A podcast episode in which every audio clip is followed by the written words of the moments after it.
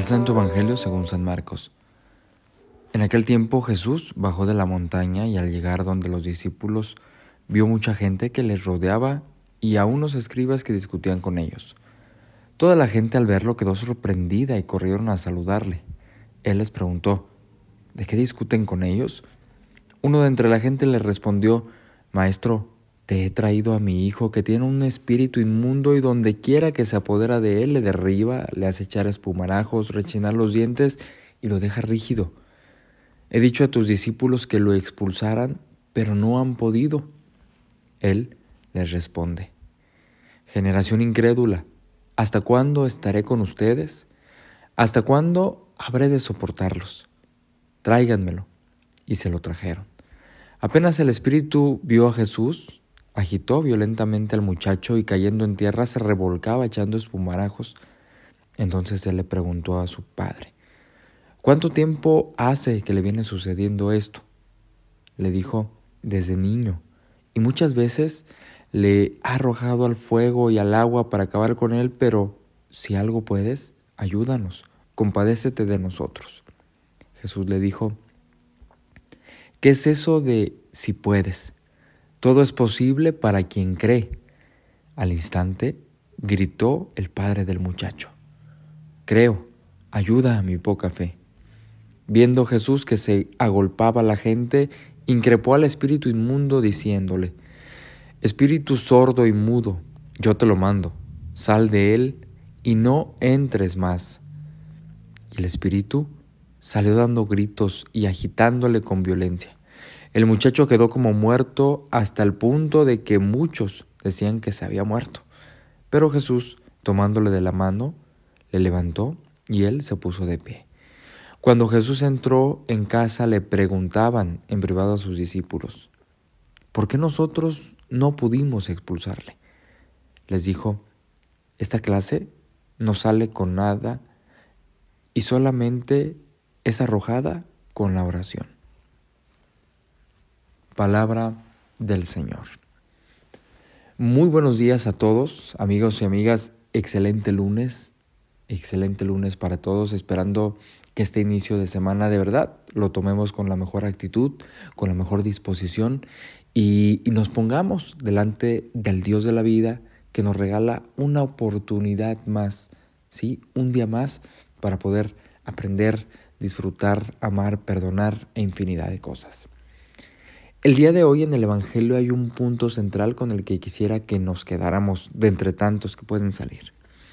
Ante este relato de este endemoniado, hay una hay varias, varias acusaciones o reclamos que pudiéramos nosotros decir por parte de Jesús, eh, pero la principal va en la línea de cómo a veces, incluso ellos mismos que estaban tan cerca de él, eh, incluso aquellos otros que, que, le acompañaban, que lo veían, que de alguna manera estaban cautivados con su persona y su presencia, pero algo les hacía falta para poder descubrir la totalidad y el poder de Dios en sus vidas.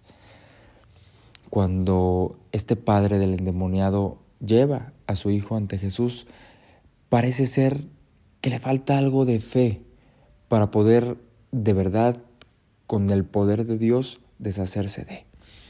Y tan así que habiéndoselo llevado antes a los suyos, les dice, no pudieron expulsarlo.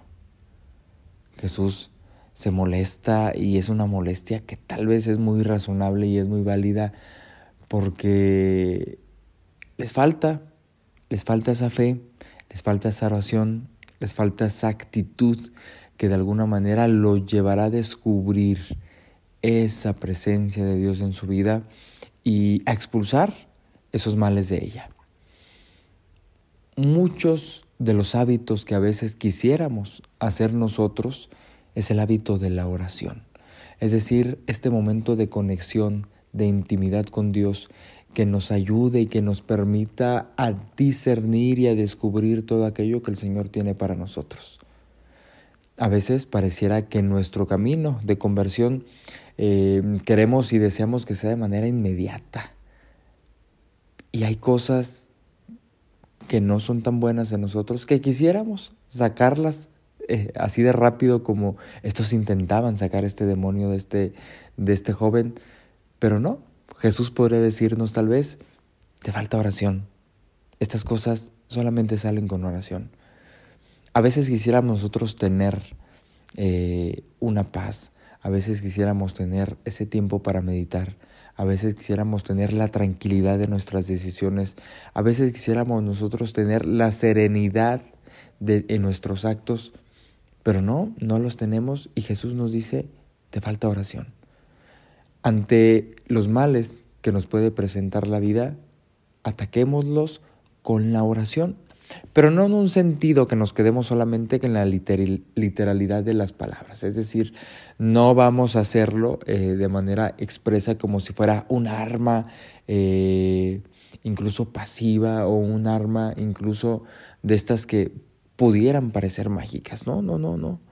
La oración es ese punto y ese momento de encuentro que nos ayuda a adquirir serenidad, que nos ayuda a adquirir paz, que nos ayuda a descubrir eh, lo que el Señor quiere de nosotros y sobre todo a expulsar por medio de esta oración que nos fortalece aquel mal que tal vez está dominando nuestras vidas. Hoy el Señor Jesús nos dice a ti y a mí, te falta oración. Y ojalá que lo podamos tomar de la mejor manera y ojalá que podamos hacernos este hábito constante de hacer oración para expulsar todo aquello que nuestra vida no nos está permitiendo crecer. Busca, busquemos los espacios adecuados, los tiempos necesarios para sentarnos, contemplar eh, y de alguna manera disponer nuestro corazón y nuestra mente al encuentro con el Señor. Esto fue Jesús para los Millennials. Nos escuchamos hasta la próxima.